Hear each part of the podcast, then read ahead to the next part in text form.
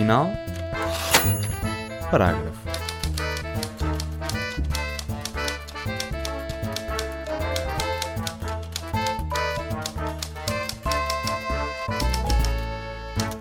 Olá, sejam bem-vindos ao 32º episódio do Ponto Final Parágrafo, o programa Desks FM feito em parceria com a comunidade Cultura e Arte sobre literatura e a vida.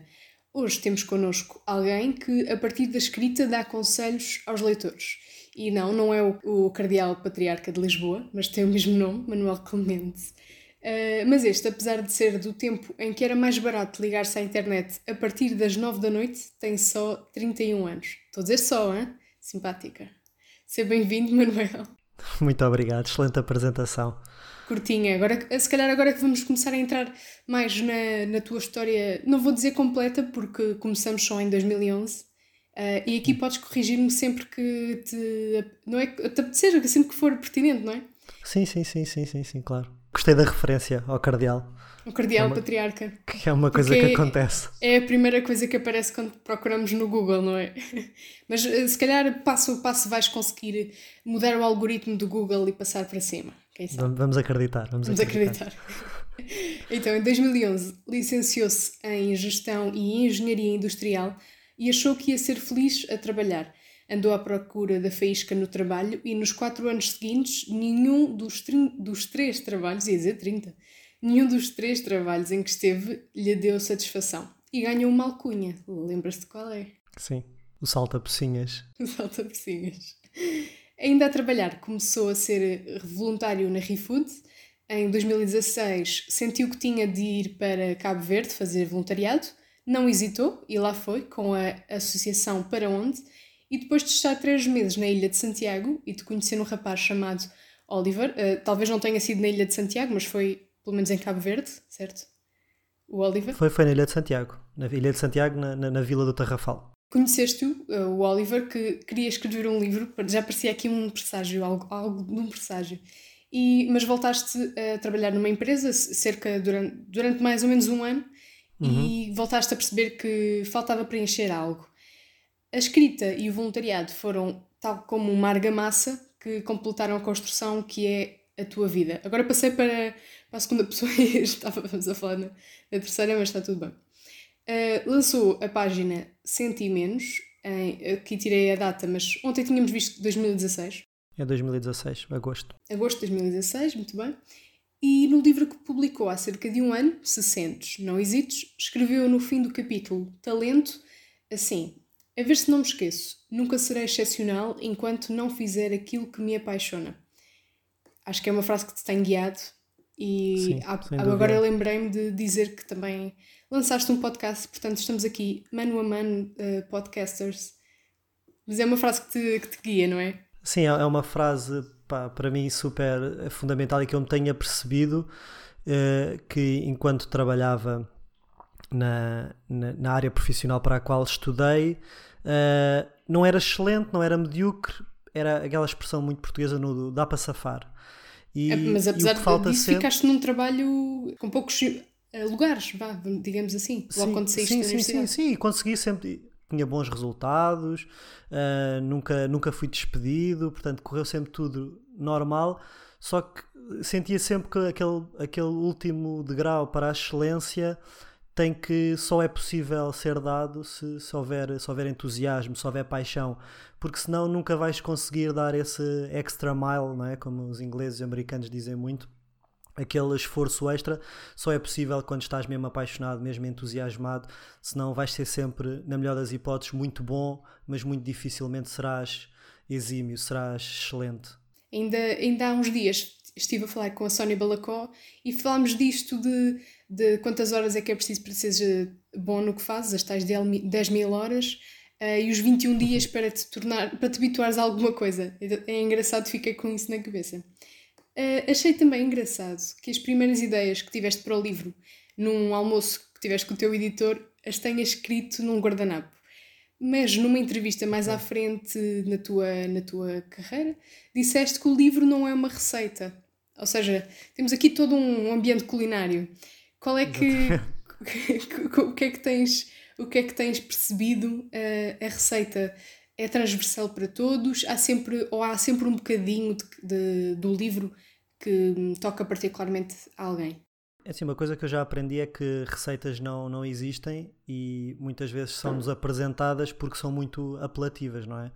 Nós, se estivermos perdidos ou desorientados, se virmos um livro que na capa diz uh, os 10 passos para a felicidade. Epá, é super apelativo, não é? Nós queremos coisas instantâneas, nós queremos que seja tudo imediato, e se temos ali um livro de 200 páginas que nos diz como ser felizes, pode-nos poupar imenso trabalho e imensas chatices.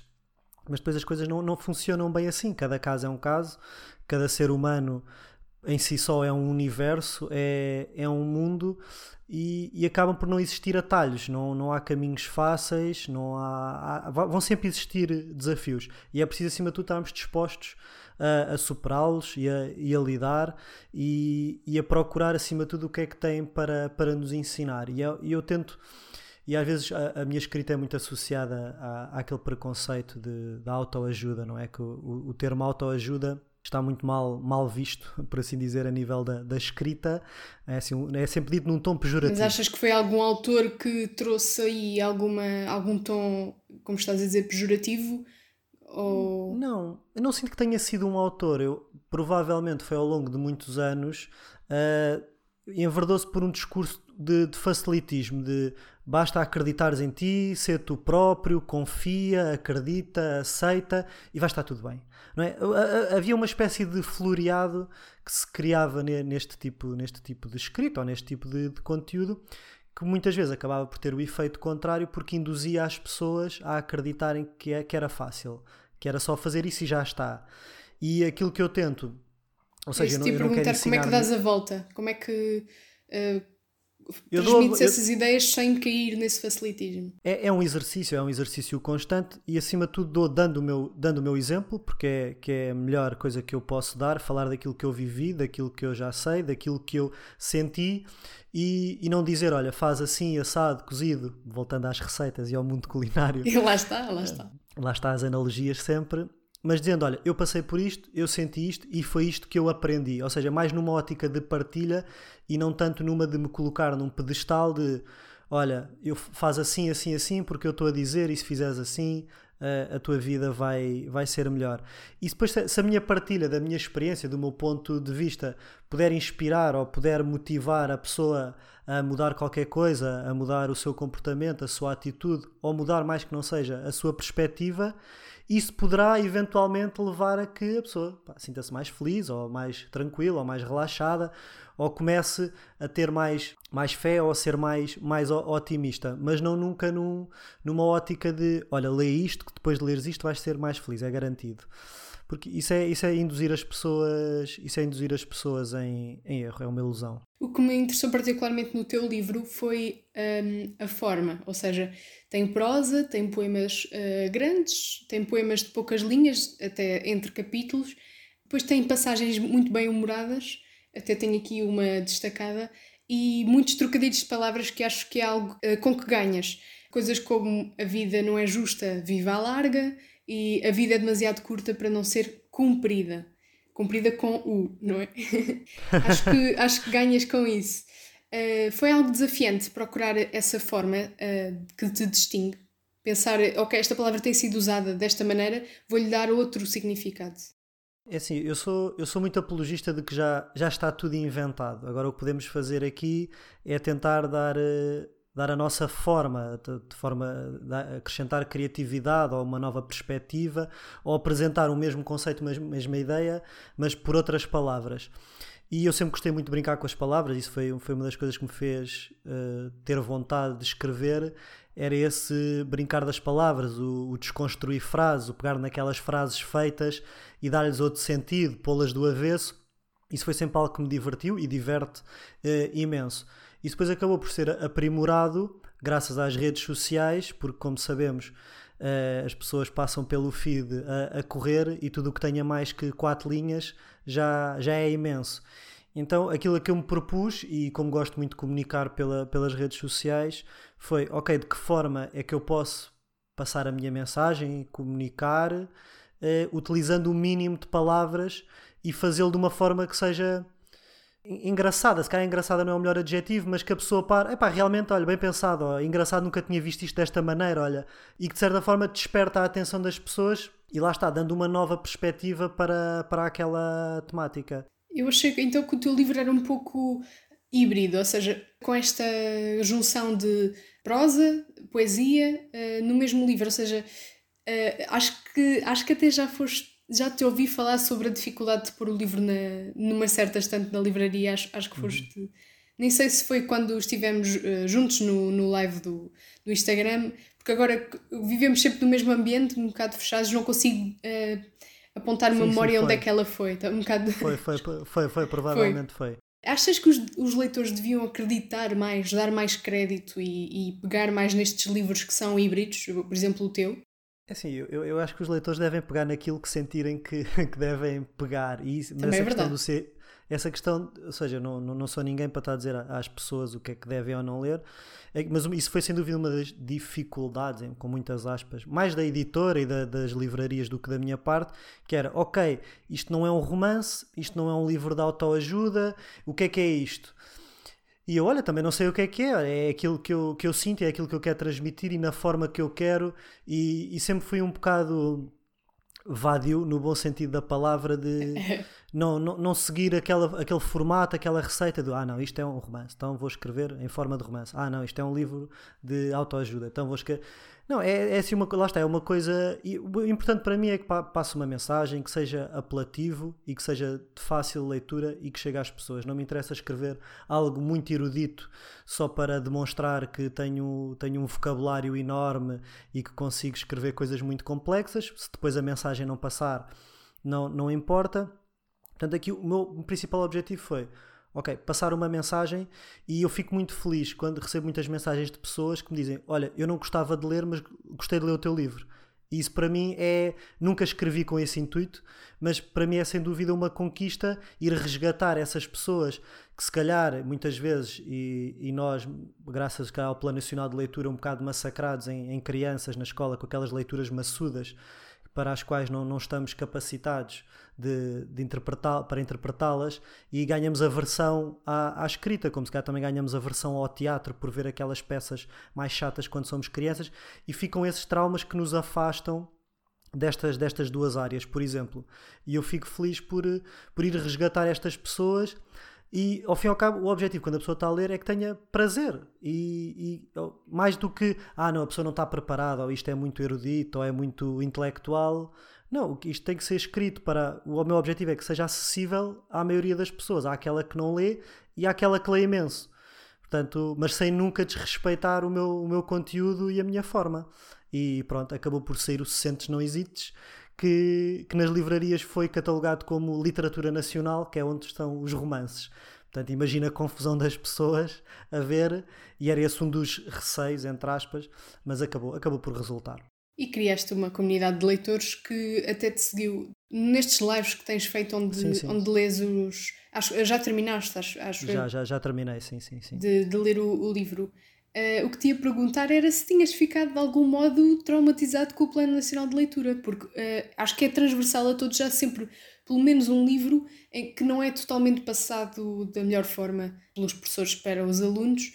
Um, mas que experiência é que tiveste? Porque, por exemplo, eu até me dei bem a partir do Memorial do Convento, a partir daí até me dei bem. Como é que foi a tua? É assim, a, experiência, a experiência não, não, não foi muito boa, porque Primeiro, eu sou, eu sou muito apologista da, da, da liberdade e, e, de fazermos aquilo que, que sentimos e, e, não gosto de me sentir, não gosto que me imponham as coisas. E nós, quando estamos na, na escola, impõe-nos que temos que saber aquilo, impõe-nos que temos que ler aquilo. E é um bocado aquela coisa de quanto mais te dizem que tens de fazer isto, menos vontade tu tens de, de fazer, não é? Como é muito habitual das crianças. E era muito aquela coisa de ah, porque é que eu tenho que ler isto se isto não, não, me, está, não, não me está a dar prazer neste momento, ou não, não me faz sentido, ou não consigo interpretar. Então gera essa resistência que acaba por naturalmente criar uma aversão, principalmente no adolescente. Claro que. E é, é o que eu digo às pessoas, e gosto de contar esta, esta história quando há pessoas que vêm falar comigo que gostavam de ser escritoras e pedir conselhos e dicas. É, é, o que eu digo, olha, eu, na, eu a primeira vez que fiz o Exame Nacional de Português tive oito. E, bah, e lá está, e não, isso não me definiu, isso não me impediu de anos mais tarde escrever um livro. Depois lá está, repeti no ano a seguir e tive 16 e correu, e correu tudo bem. Mas gosto de dar esse exemplo, ou seja, não é por eu ter tido um 8 no Exame Nacional de Português que isso faz de mim uma pessoa que não sabe escrever ou que não sabe o que é que é a língua portuguesa. É naquele contexto, naqueles parâmetros, naquele ano não, não me encaixei, não me adequei, mas não é isso que, que me define. E, e gosto, gosto de dar, é um bom exemplo. Este, sim, é um gosto bom de dar exemplo exemplo porque as coisas vão mudando de ano para ano. Uh, tanto, tanto a obra sobre a qual incide o, o exame, como as perguntas, mesmo o nível de dificuldade das perguntas muda muito de um ano para o outro. E às vezes nem de ano de, de prova nacional para. Agora já não me recordo do nome que se dá, mas da segunda fase. Uh, já, segunda fase. já muda, não é? E, e, a mim essa coisa de, de ah, temos que interpretar como alguém definiu que tem que ser interpretado. Isso é uma forma de castrar a criatividade. Uhum. O que, é que, o que é que garante que a minha forma de interpretar não é, ou seja, não é a correta para aqueles parâmetros, mas é a minha forma. Por exemplo, e isso acaba por nos colocar em caixinhas e em colocar-nos umas palas do não, este livro leste e tens que interpretar desta maneira porque nós instituímos que esta era a maneira correta de tu interpretares. E isso é, é limitador e eu não, não, não gosto muito de me sentir apertado. E muitas vezes sem ter, sem ter o, o, o input do, do, do próprio autor, que se calhar antes de falecer não deixou escrito o objetivo do texto.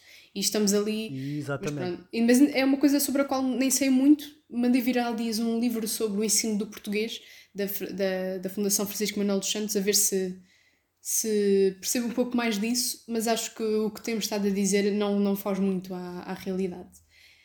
Sobre uma, então e uma coisa livro... que para mim também. Ah, diz. Desculpa, diz, só, só para fechar, uma coisa que depois também, uma coisa que depois também falha muito é não, e pronto, isto podíamos fazer um podcast depois só sobre falar do ensino, que é falta mostrar, uh, enquanto estamos na escola, qual é a finalidade daquilo. Como é que tu explicas a uma criança de 15, 16, 17 anos que aquilo é importante para ela, como ela quando naquele momento ela não vê uma finalidade prática? E, e, falta isso, porque isso é o que nos entusiasma, isso é o que nos agarra às coisas, principalmente em jovens. É, olha, é importante saberes isto por isto. E ela ver, ok, isto tem uma utilidade prática, isto é, isto é realmente importante, então isso é que faz as pessoas terem gosto e em vez da aversão. E se calhar não há tantas pessoas a ler hoje em dia por causa, por causa de terem tido mais experiências a nível do ensino. E qual dirias que é a finalidade? É a construção de, de cultura geral ou vai muito para além disso? Sim, eu, assim, vai, acaba por ir sempre mais, mais, mais além disso, não é? A, a escola, o ensino uh, regular ou a forma como ele é feito, primeiro está, está desajustado aos dias de hoje, não é? O modelo de ensino é praticamente o mesmo de há 100 anos. Que na altura fez, fez sentido, na, na época da Revolução Industrial, em que era preciso haver um sítio para as crianças estarem, porque os pais trabalhavam nas fábricas ou no campo ou o que fosse e depois e aquele modelo de ensino era para prepará-las para, para o modelo laboral de, de, produção em escala de linhas de montagem. E por isso, depois pronto, isto há, várias, há, várias, há vários sinais Pois acho que em disso, Portugal é um bocadinho mais recente até. Acho que é um pouco mais recente sim, com, sim. com as escolas que eh, acho que no, no, no, tempo de Salazar que foram instituídas, acho que não até lá se, se calhar eh, era mais o ensino na, em casa de, de a vida da esco uh, a escola da vida, não é? Sim, sim eu estou eu, eu, eu a falar até mais, até mais numa ótica mundial, mundial, sim, em, ter, em termos sim. mais, mais latos nesse sentido. E o, e o que falta, fundamentalmente, é, é, as pessoas também aprenderem coisas práticas, coisas que sintam que têm utilidade. Sei lá, olha, como é, como é que se faz o IRS? O que é que eu preciso fazer para abrir uma empresa? Ou o que é que. Coisas, coisas úteis que realmente fazem-te muito mais falta na tua vida do dia a dia do que se calhar saberes, que também é igualmente importante, mas cá, saberes as dinastias todas da história de Portugal é interessante, é, é importante, é cultura geral, mas para, para, tu, para o teu bem-estar do dia a dia acaba por não ter grande aplicabilidade. as dinastias não aparecem no, no formulário do IRS ainda. ainda. Uh, publicaste o teu livro há um ano, como, como disse no início. Um, já vai fazer um pouquinho mais do que um ano. Sei uhum. que tens planos para, para, para breve. Uh, agora na pandemia fizeste os tais lives do Instagram de que estávamos a falar. uh, lias um, um pouco do, do teu livro, um capítulo por noite, e entrava alguém que interagia contigo e tu com ela, e iam discutindo até com as pessoas que iam vendo. Durante este tempo, e aqui vem a pergunta, que foste, acabaste por reler o livro de uma ponta à outra, alguma vez te ocorreu que terias feito alguma coisa de forma diferente? Ah, teria escrito disto de outra maneira, teria acrescentado isto, tirava esta parte, ou não te passou pela cabeça? Eu, eu vou fazer aqui uma, uma inconfidência que é foi a primeira vez que li o livro depois de ele ter saído. Acho que é super normal, não sei, agora é, estou a pensar é, nisso, acho é, que é super é, normal.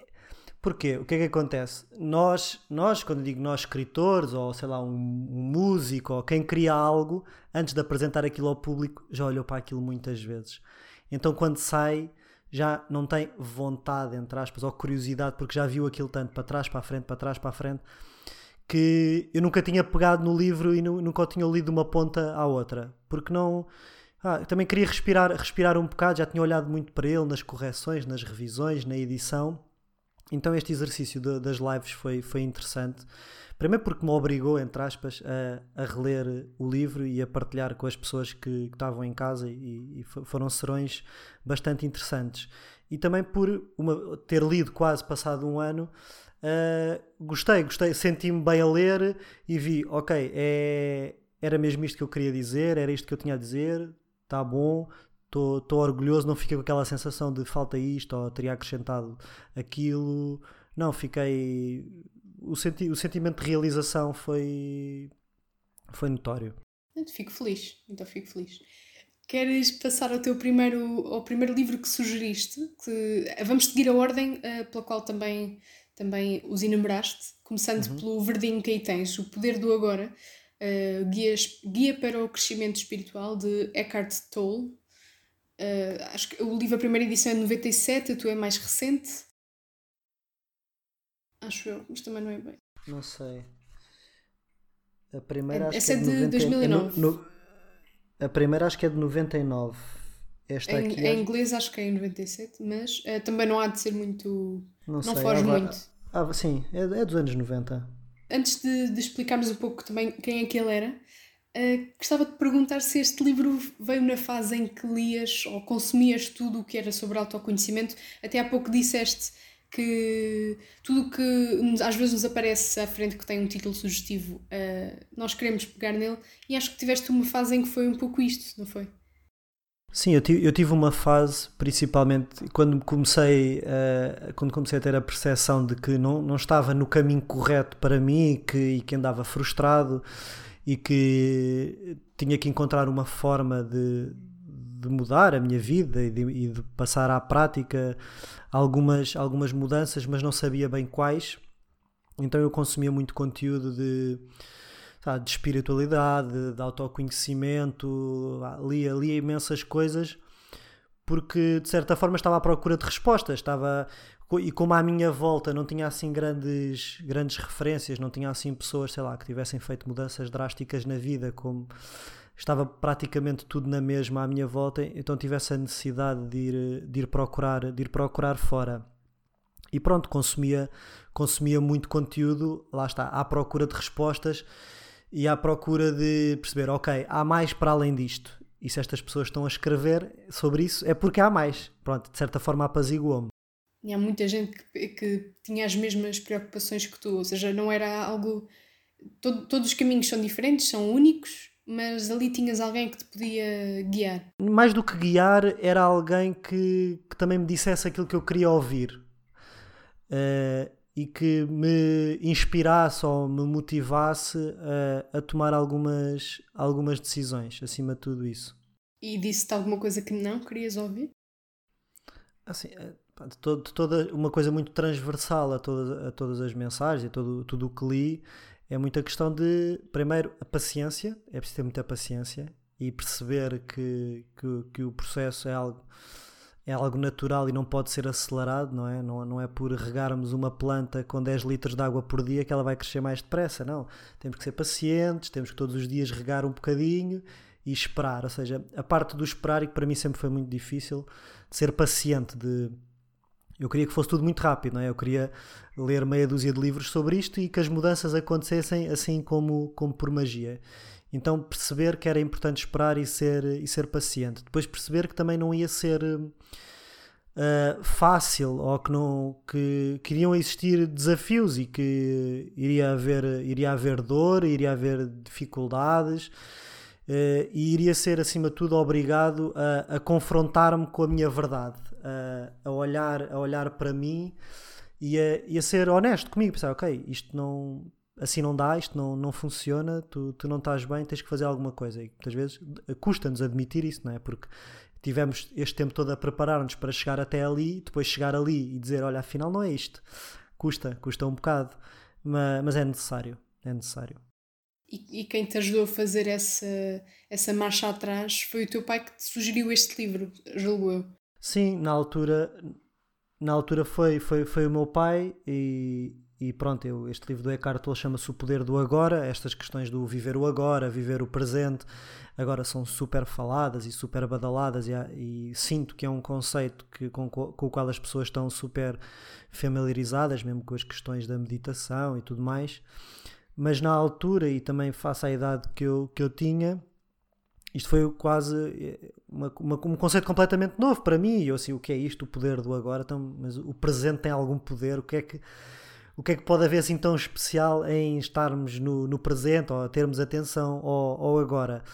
E, e, nesse aspecto, depois de ler o livro, alarguei sem dúvida o, o, a minha percepção e a minha forma de, de olhar para as coisas e que também me ajudou a perceber que a mudança faz-se no agora, em todos os agoras, ou seja, em cada agora temos que fazer qualquer coisinha, temos que ser pacientes, temos que ser otimistas, temos que tomar atitudes porque é agora que tudo acontece, não é? O que passou já passou, o, o futuro é o agora que ainda não aconteceu, portanto, o único momento que temos verdadeiramente é, é agora e ter essa, essa noção foi, foi muito importante. E como os autores não são só nomes, o, o Eckhart Tolle, é, que não se chama bem assim, é um pseudónimo para Ulrich Leonard Tolle, é, também passou por estas, ou seja, ele não sabia, acho eu, logo no início que era isto do poder do presente apesar de acho que foi o primeiro livro dele, mas uh, e até pelo que percebi, o, o pseudónimo dele vem de, de, um, um nome que adotou de um frade dominicano, que também era teólogo e filósofo. No fundo, é considerado um dos grandes símbolos do espírito intelectual da Idade Média, portanto, é muito antigo, deve ter vindo com pesquisa dele, deve ter adotado por aí. E, e é interessante perceber qual é que é a história dele para Uh, acho que até o, o, Robin Sherman tem um bocadinho mais a história parecida com a tua, tu com ele, mas este também, também, também tem um, um passado interessante.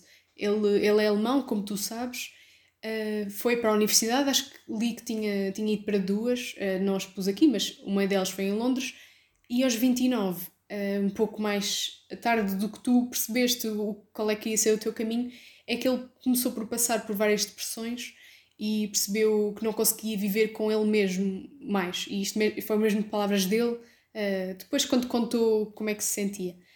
Uh, ele conta que no, nesse dia depois dormiu, ou, ou se calhar não, não pregou o olho, mas acordou mais calmo, acordou com a certeza de que tinha que observar o mundo e só estar, tal como a, a Sónia Balacó no último episódio disse que aprendeu a estar. Um, e toda esta mudança profunda foi, no fundo, uma transformação, como eh, se calhar sair de um casulo.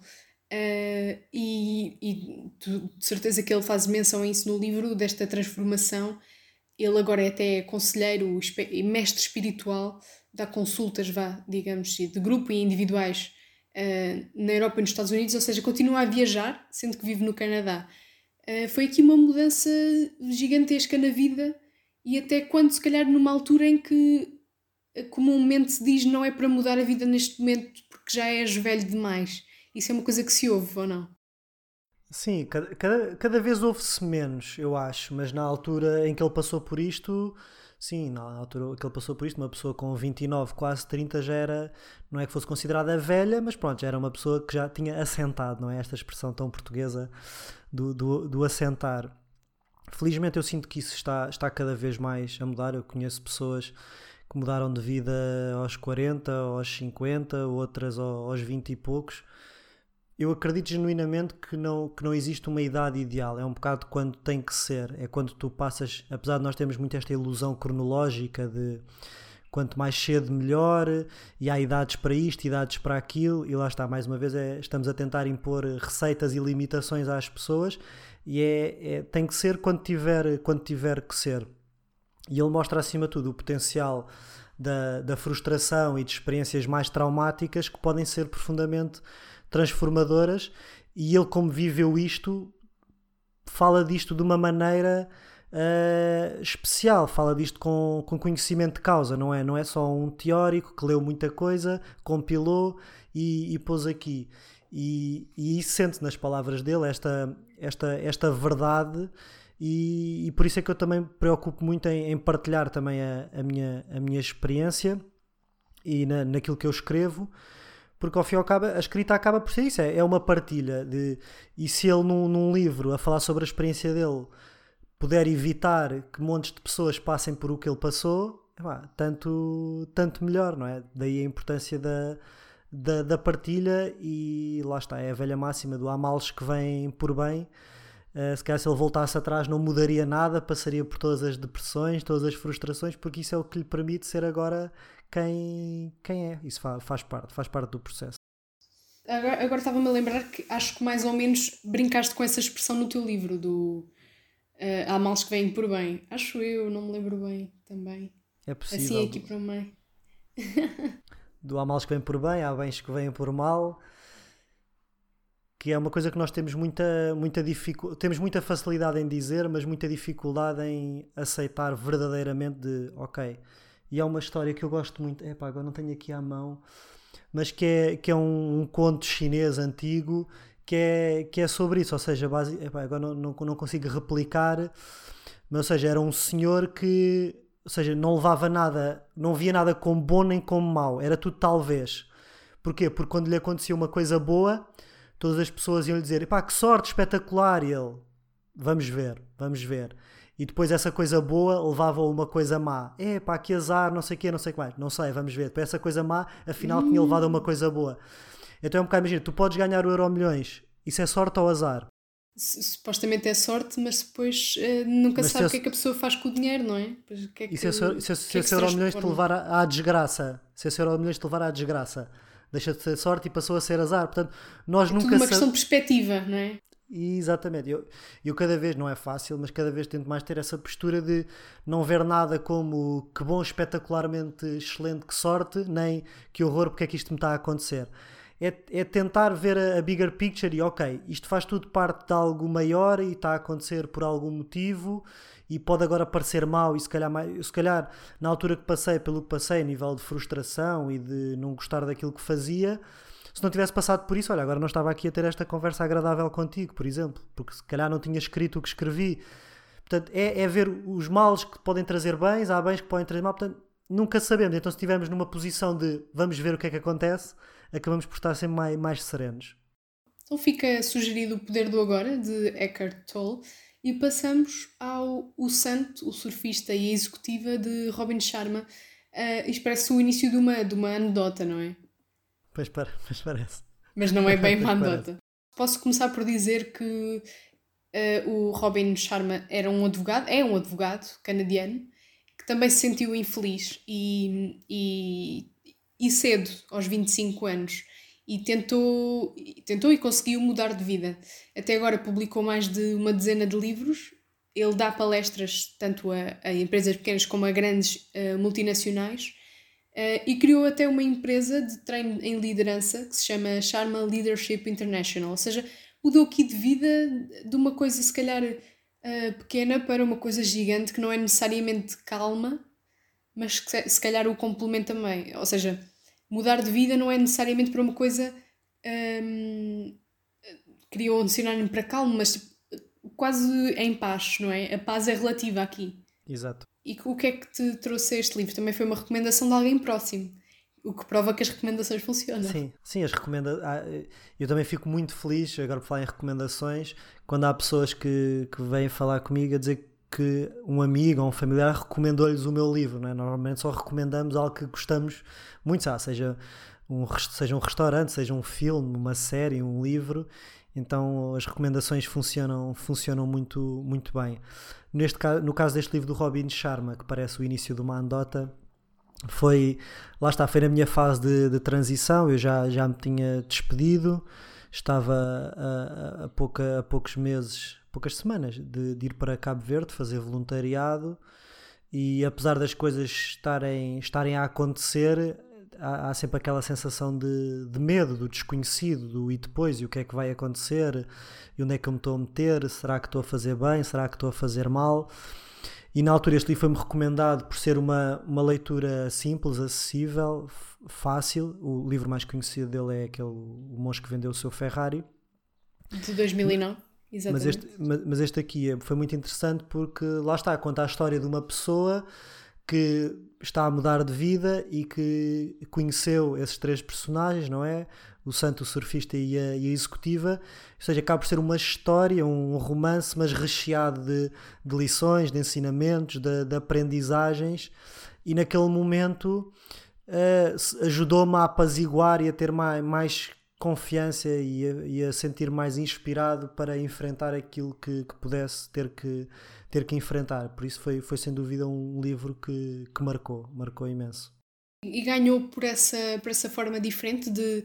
Um, tem, tem as coisas, os conselhos, vamos chamar-lhe de conselhos, né? apesar de não serem um, de caras, ganhou por ser isso, por não ser de caras, por ser dentro de uma narrativa? Sim, sim, sim, sim, sim. Por ser dentro de uma narrativa uh, simples, mas apelativa em que, que lá pelo meio, sem ser, uh, seja lá, sem, sem, sem ser em jeito de, de receita ou de, de, imposição, ia colocando algumas lições, algum, algumas aprendizagens, um bocado naquela ótica de se o leitor quiser aproveitar ou se aquilo fizer sentido, pode agarrar e levar, se não quiser, continua a história e está tudo bem. E, e, gostei, gostei dessa, dessa suavidade. É mesmo assim que o descrevem, pelo menos na internet, como uma narrativa cativante antes de irmos para, o, para um livro que até me fizeste comprar o livro. Fizeste-me comprar o livro. A sério? Tão ah, bem, ah, não... não... estava a brincar com tudo isso, é porque eu tenho estado a ouvir bem, eh, falam-me bem dele. Tenho só uma, uma amiga que diz que não achou grande coisa.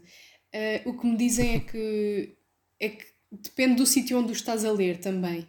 Tem mais significado se estiveres okay. uh, numa montanha, uh, que, que é em casa quietinho, mas uh, acho que estou a conseguir ler para além disso, não, não, não me prendi aí. Mas antes de chegar lá, esse livro do Erling Kaj, uh, espero que esteja, esteja a dizer bem, bem, o nome dele, não quero de todo deixá-lo mal. Uh, gostava de falar acho, um pouco do teu é livro é isso, novo, é de, sobre o qual ninguém sabe nada. de que género será? Sabe, que estilo terá? O tema? Quando é que sairá? O que, o que é que o podes. O, isso, isso, já nem tenho pedido, porque depois ainda tu roubam, não é? Ainda tu roubam, ainda te falta um bocadinho. Um, mas o que é que nos podes adiantar? Então, o que é que eu posso? Posso adiantar que o livro já, já está escrito há algum tempo, porque ele era para ter saído inicialmente em maio, ou seja, um ano depois do Sentes Não Hesites. Portanto, eu já, eu já o tinha finalizado uh, em março. Uh, só que depois, pronto, meteu-se esta questão toda do Covid, a pandemia, do estado de emergência e foi, e foi tudo atrasado. Portanto, a ideia é o livro sair agora ainda durante início do verão, no princípio do verão, um bocadinho antes, ainda não sabemos bem, ainda estamos a, mas já, já está praticamente tudo fechado. Já, Para ser uma tem... leitura de praia também. Sim, eu, eu acho que o verão é sempre uma época que apela à, à leitura uh, para ler na praia. Há muitas pessoas que aproveitam o verão para pôr as férias para pôr a leitura em dia. Então é uma época que eu, que eu, que eu gosto. Até é uma época que eu, eu também faço anos agora em, em junho. Então junta-se junta tudo. É o livro, é o meu aniversário, é verão, está calor, as pessoas estão mais bem dispostas, eu estou mais bem disposto. É e... a receita para o sucesso, de certeza. E é melhor, é melhor andar a promover o livro ao sol do que à chuva. Se der uh, para promover, juntar pessoas pois, sem ser online. Vamos ver, vamos ver Isso é outra preocupação, não é? Mas mais, para mais Sim. tarde, ou seja, agora hum, não sei se já tens, por exemplo, capa fechada. Sei que a tua mãe já leu o livro recentemente ou, ou leu algumas viu, passagens. Viu a capa, viu a capa, viu a capa. Ah, viu a capa. E numa das lives que, que eu fiz no, no dia. Qual é que foi o dia? Dia, dia do autor? Ou dia do. Numa das lives que eu fiz, uh, li um excerto do novo livro que coincidiu com o dia do autor ou o dia internacional do livro. Que dia é que foi? Não me lembro. Mas pronto, uma, uma data foi qualquer. O dia do livro é 23 de, de abril, acho eu. O dia do autor foi entretanto também. Não, foi, foi dia do livro, exatamente, 23 de abril. E aí li um, li um capítulo do, do, do livro novo. Li, li um excerto. Uh, mas pronto, já está fechado o título, já, já está fechada a, a capa. Estou muito satisfeito com o resultado final. Vai ser muito na onda do que foi o Sentes Não Hesites porque é, é realmente a, a, escrita e o formato que, com o qual eu mais me, me identifico. Tem mais uh, storytelling sobre mim, ou seja, vou buscar mais episódios concretos que eu vivi, uh, faço mais referências a passagens da, da, da, minha vida, também para me obrigar a revisitar esses, esses episódios. E digo que tu tens uma grande memória. Uh, acho que foi um, um trabalho de reflexão muito difícil. Acho, pelo menos eu não tenho esse tipo de memória e então fico sempre espantada. Não, epá, sabes, é, é quando as coisas te, te marcam ou têm um significado para ti e ficam cravadas na memória e nem tens de fazer assim um esforço tão grande, porque como viveste e sentiste de uma forma especial, é, é fácil voltar, voltar lá.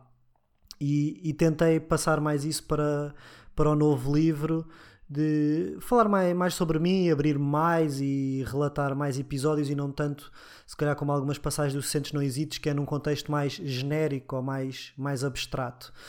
Uh, eu estou mais satisfeito. E já terá um sítio de uma livraria mais, mais concreto? Ou Ainda seja, isso é outra isso maneira de perguntar género? Não, isto, isto, isto depois são questões da, da editora e da, da livraria e eu pronto, não, não me preocupo muito com isso eu tento, ou seja, eu sou um bocado a ver, perfeccionista e querer controlar o processo todo, mas de, desde que comecei a escrever também tem-me ajudado a perceber que cada um tem é que se preocupar com o seu papel. O meu papel é escrever, do editor é editar, do revisor é rever, da designer é a capa e a parte estética e também confiar um bocado nas pessoas que tenho à minha volta e que também têm interesse que isto corra, corra bem. Depois as questões na livraria, em que sítio é que está, isso depois é, é, é muito complicado. É, sim, é muito complicado quer, de controlar. Quer dizer, há uma, há uma certa questão sobre de onde é que vai estar na livraria que é se, se chega ao top. Que foi felizmente o que te aconteceu com o teu e vamos, depende dos leitores, não é? Isso vai depender das pessoas, não é? Felizmente o, o Centros No Hesites na altura estava um bocado, não é preocupado, mas expectante, porque, pronto, para todos os efeitos, Uh, não sou um autor conhecido, era o meu, o meu primeiro livro, ainda por cima autor português, às vezes há um bocado esta questão de autores portugueses, as pessoas cá têm mais inclinação para autores estrangeiros, então eu estava um bocado expectante para ver qual seria o resultado, mas felizmente correu, correu muito bem, o livro chegou ao top da FNAC, da Bertrand, e ainda hoje, passado um ano, há pessoas que estão agora a descobrir o livro e a comprá-lo agora. Portanto, isso deixa-me muito, muito satisfeito. Agora, para o segundo livro, uh, lá está, claro que, claro que chegar ao top vai depender do, dos leitores, obviamente, e é, e é uma grande ajuda, não é? Portanto, eu, eu claramente digo às pessoas, quando, quando as pessoas me perguntam que de formas é que podem apoiar, por exemplo, no caso agora do novo livro, é se puderem comprar e se quiserem comprar o quanto antes, ajuda a que o livro possa chegar ao top, logo tenha mais destaque, logo possa chegar a mais pessoas é sempre uma coisa que, que ajuda, mas no geral estou muito satisfeito com o livro. Claro que eu, eu, sou super suspeito de falar, mas sinto que está melhor que o Sentes Não Hesites, na medida em que, para todos os efeitos, o Sentes Não Hesites foi, foi o primeiro. Não, não, ainda não tinha experiência na, a escrever livros, foi um bocado empírico, um bocado por tentativa e erro. Agora, este segundo, sinto que já estou mais maduro que, que, mesmo a minha escrita já, já está mais apurada uh, na parte técnica e, e, tudo mais. Portanto, sinto que quem gostou do Docentes Não Hesites, de certeza que vai, que vai adorar o, o novo livro. Claro que é, é, eu estou a dizer o que é suposto, não é que este está melhor que o anterior, mas eu sinto genuinamente, sinto genuinamente isso e consigo ver as diferenças, não é? Relativamente aos Centros Não Hesites, em alguns aspectos que já estava um bocado verdinho ainda, lá está, é por ser o primeiro, é, é natural e neste já, já sinto uma maior, uma maior consistência, portanto tenho a certeza que as pessoas vão gostar. Percebeste quais é que eram as tuas fragilidades uh, enquanto escritor e foste melhorando? E também aprendi muito durante este ano a promover o livro, a interagir com os leitores, coisa que não tinha acontecido antes do 60 não existe. Eu interagia com as pessoas que me acompanhavam nas redes sociais. Enquanto sem... até cronista, acabei por não dizer isso no início, no Sim. público. Sim, sim, até aí com as pessoas que liam as crónicas, mas sem haver o tema livro. E durante este ano interagi com as pessoas muito através também do, do livro. E isso também trouxe-me mais experiência, trouxe-me novas histórias, trouxe-me novas aprendizagens, que depois, pronto, está tudo refletido no, no novo livro. Então passamos ao terceiro e último livro, que se chama Silêncio na Era do Ruído, de Arlene Cage. Uh, Chegaste-me a dizer que entraste numa, numa livraria perto de casa sem ir à procura de nada especial e foi como se o livro te chamasse. O que é engraçado, porque o livro é sobre, em muita parte, sobre o silêncio. Então foi o silêncio que te chamou. Uh, eu, estou, como eu já disse, a ler o livro com. Ainda não cheguei ao fim, tu já chegaste de certeza. O que é que te uh, chamou mais a atenção no livro? Foi a história, a própria história do autor? uh, porque também passa um, pouco por isso. Uh, foi a narrativa. O que, o que é que te apaixona particularmente neste livro para o sugerir? Eu, eu sugeri inicialmente, e como te disse, por ter sido um livro que, que me chamou, e é uma coisa que eu, que eu tento cada vez mais, não só com os livros, mas com, eh, tentar ser mais espontâneo e, e estar atento uh, à intuição, ao sexto sentido, ao que queiramos chamar, e, que muita, e estar atento a estes estímulos e perceber, hum, ok, se isto aqui me despertou alguma coisa, eu posso não saber o que é, mas deixa-me dar o benefício da dúvida. E nós muitas vezes. E acreditar. Uhum. E acreditar. E nós muitas vezes ignoramos esses feelings, não é? Como costumamos dizer, porque depois sentimos o feeling, ou seja, sentimos, mas depois hesitamos, porquê? Ou porque o título bem é esquisito, ou, ou porque o título é esquisito, ou porque não conhecemos o autor, ou porque a capa não é bonita. Ou seja, como se começam a entrar montes de camadas a nível da, da nossa mente e depois acabamos por não, não comprar ou não fazer aquilo que sentimos que poderia ser interessante de fazer, e isto pode ser aplicado em vários setores da, da nossa vida. Este livro em concreto foi isso mesmo. Eu entrei na livraria, já, já, já não lembro com quem estava. Mas eu nem eu estava a acompanhar alguém e nem ia comprar nenhum livro e, e, pronto, como as pessoas sabem, as livrarias hoje em dia é um mar de livros que aquilo é. Ou a pessoa já sabe o que quer, ou então é muito difícil, não é? Porque uma pessoa perde-se por completo.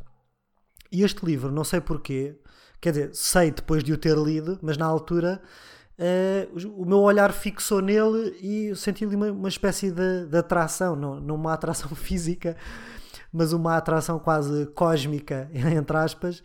E, e pensei, epá, eu gostava de ler isto, não sei porquê, mas, mas, gostava. Exatamente assim, olha, eu gostava de ler isto, não sei porquê, olha. Depois vi o título, Silêncio na Era de Ruído, uh, fa faz-me sentido, não é? Que é uma coisa que é muito importante, sabermos cultivar momentos de silêncio neste mundo que tem tanto ruído, não só ruído uh, de decibéis, mas também ruído mental. Uh, e gostei, chamou-me. Depois abri, li um bocado e, e decidi levar. E, e pronto, e, e, li e gostei muito. Lá está, por ser um estilo de escrita com o qual me identifico, também pela história do autor. Lá está, mais uma vez, uma pessoa que não, que não seguiu o percurso previsível uh, do, de uma pessoa normal. E daí, daí ter recomendado este, este livro não, também pelo livro em si, mas pelo simbolismo de que ainda bem que dei o benefício da dúvida àquilo que senti, porque depois veio-se a revelar uh, algo bom. E isto depois, se for aplicado a tantas outras coisas na vida, uh, seria ótimo. Eu, eu achei a história dele também particularmente interessante porque gosto de, de literatura de viagem e assim, e quando me, quando me venderam o livro pela primeira vez, venderam um pouco nessa, nessa ideia ele é norueguês, nota-se um pouco pelo nome mais. Uh, pronto, não é, tão, não é tão latino, não é? Um, e para além de ser autor, eu acho que ele também era advogado, não apontei aqui, mas eu tenho essa ideia. Por acaso um, não sei. Eu acho que tenho essa ideia, posso, posso ir indo uh, confirmar, mas eu acho que ele até era advogado. Mas também, mas já vejo essa parte. era, era, era advogado, colecionador de artes e é pai de três filhos. Um, ele tem uma editora E, e a tal coisa que estavas a dizer de ser um bocadinho diferente, ele tem o, o, o grande título de ser o primeiro homem uh, a ir a, a, alcançar os três polos, ou seja, e a pé, ou seja, o Polo Norte, o Sul e o Everest, e subir ao Everest. E foi um pouco aí que ele descobriu este do silêncio, não é? Há todo um, um, um episódio muito engraçado deles, uh, porque quando ele foi ao Polo Norte, acho que foi ao Norte, ele não estava sozinho, tinha um colega uh, que se chama Osland, não sei bem dizer o nome dele, peço desculpa. Uh, mas eles estavam muito estavam sozinhos, obviamente, não tinham qualquer tipo de apoio, estavam esfomeados e um avião deixou-lhes cair. Não sei se te lembras desta, deste. É muito no início do livro, portanto é, é muito normal que não te lembres, porque eu não passei ainda de meio. Uh, Deixa-lhes cair uma caixa com o que era o almoço desses, desses pilotos, vá. E eles queriam, obviamente, comer. Mas o colega disse para. sugeriu que esperassem um pouco, admirassem a comida que iam, que iam ter, não, não como dando graças à comida, mas esperando, um, de alguma maneira, admirando a comida. E ele diz que foi aí que se, que se sentiu na vida mais pleno, a plenitude máxima que sentiu. Apesar de estar esfomeado, ou seja, encontrou ali um. um uh, não sei bem como é que é de um explicar. Momento, um momento de contemplação. Contemplação, exatamente. Uh, e foi pouco aí que ele descobriu que era o, o, silêncio, e depois é que foi para o Polo Sul, que é muito mais frio que o Norte, e aí estava sozinho, um, não tinha sequer um, um rádio, ele, ele tirou as pilhas ao rádio no, no avião e deitou fora o, o rádio passado um, um bocado, um, ou seja, pensavam que ele estava contactável, mas não estava, e aí é que ele estava completamente sozinho. Isso marcou-te de como é que uma pessoa consegue estar, eh, acho que para além de 50 dias, acho que foi quase 60. Sim, sim, sim. sim. Uh, sim marcou-me, lá está. Por todo o imaginário, não é? À volta disso, isto é quase um filme, não é? Uma pessoa sozinha, a 50 e tal dias, naquele clima inóspito. E, e, depois lá está, e todo o potencial de aprendizagem que há numa experiência dessas, não é? Qualquer um de nós, se vivesse aquilo, de certeza era impossível sermos as mesmas pessoas. Da mesma forma que eu costumo dizer que depois de ter, ter estado durante três meses em Cabo Verde a fazer voluntariado, era impossível eu voltar a mesma pessoa, porque uh, ganhas novas percepções, sentes nova. tens novos sentimentos, passas por coisas que nunca passaste e isso faz com que, com que a tua consciência se expanda e que não volte mais à, àquilo que era. E ele passando pelo, por aquilo que passou epá, lá está, só, só, só dessa forma é que ele conseguiu escrever este livro e que tu já leste parte.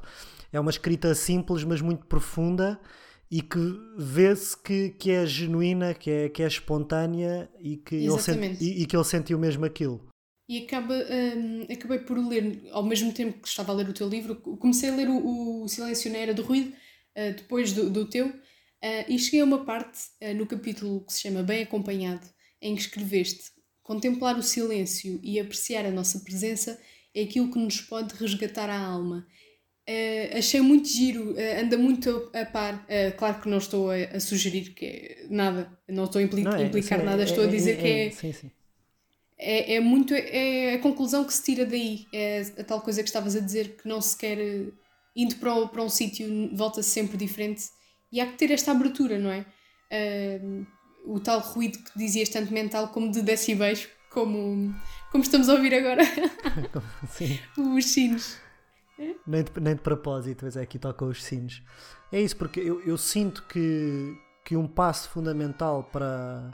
Pronto, e eu parto sempre da premissa que a maioria das pessoas não, não, não está satisfeita com a, com a vida que tem. Por aquilo que vejo, pelas conversas que tenho, parto sempre dessa, dessa premissa. E tento sempre questionar-me de ok, porque é que isto acontece, não é? Num, num mundo em que temos imenso conforto, temos imensa tecnologia, temos imensos meios, porque é que ainda há tantas pessoas que não que não se sentem felizes por estar vivas e pela vida que têm, e porque é que existe esta tremenda dificuldade em sermos nós próprios e o medo do que é que os outros vão pensar e temos medo de não conseguir, ou seja, estamos aqui muito bloqueados por, em vez de utilizarmos os medos como ferramentas para estarmos alerta, estamos a utilizar os medos como bloqueios para não fazermos uh, as coisas. E o medo do silêncio é, é um deles. As pessoas têm muito medo de estar sozinhos, não é? Há um medo de. As pessoas confundem muito estar sozinho com a, com a solidão. E o ruído é uma forma de distração, porque se nós passarmos a vida com pessoas, estivermos sempre ocupados, sempre a trabalhar, sempre a mil, não é? Como nós dizemos, tudo isso é ruído para quê? Para evitar que contemplemos o que se passa cá dentro. E a única forma de mudarmos as coisas ou de percebermos aquilo que não está a funcionar é criando esses momentos de silêncio para podermos observar-nos, para podermos contemplar-nos e sem, sem nos julgarmos, sem pensar, é pá, sou uma porcaria porque sou assim. É pensar, ok, sinto isto, passa-se isto, está é, tá aqui, não, não, não vale a pena negar. Então a partir daqui o que é que eu posso fazer?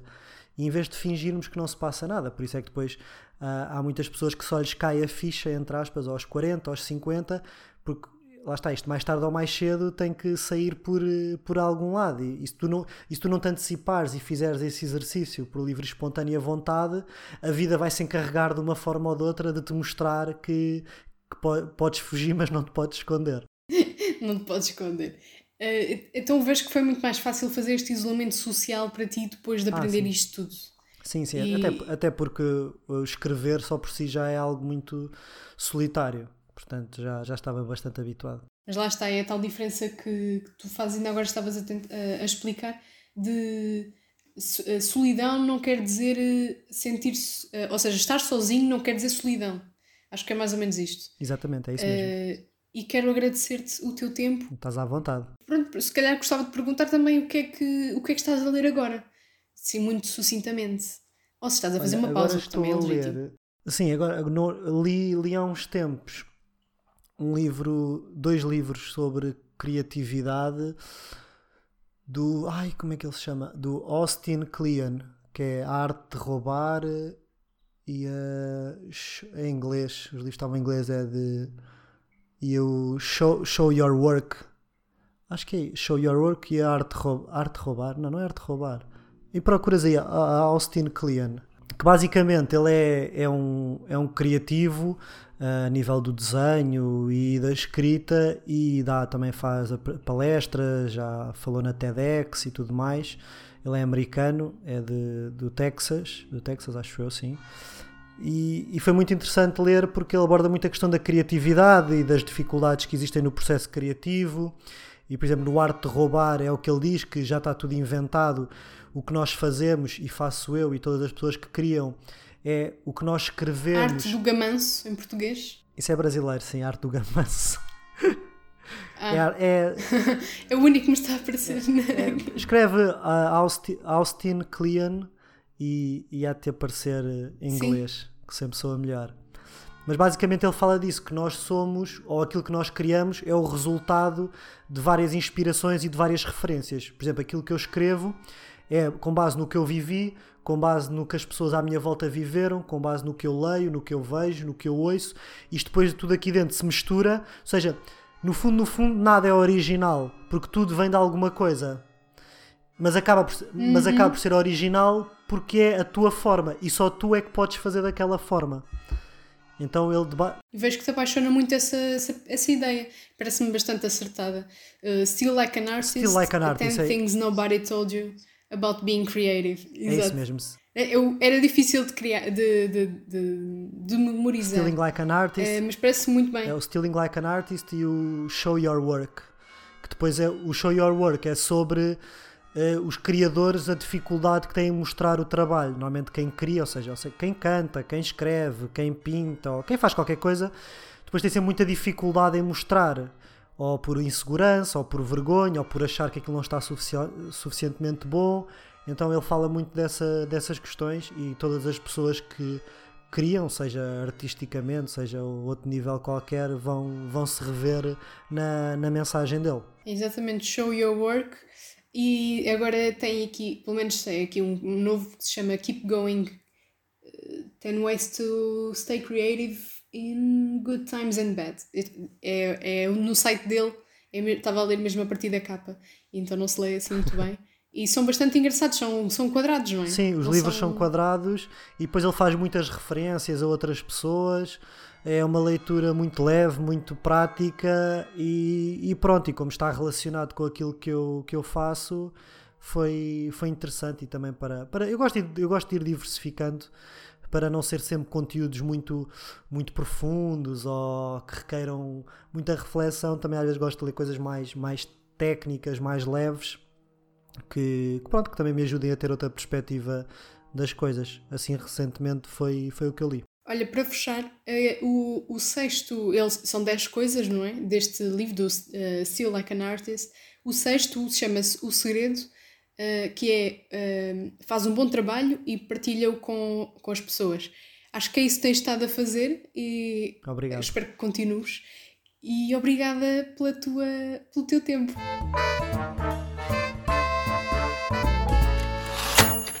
Acho que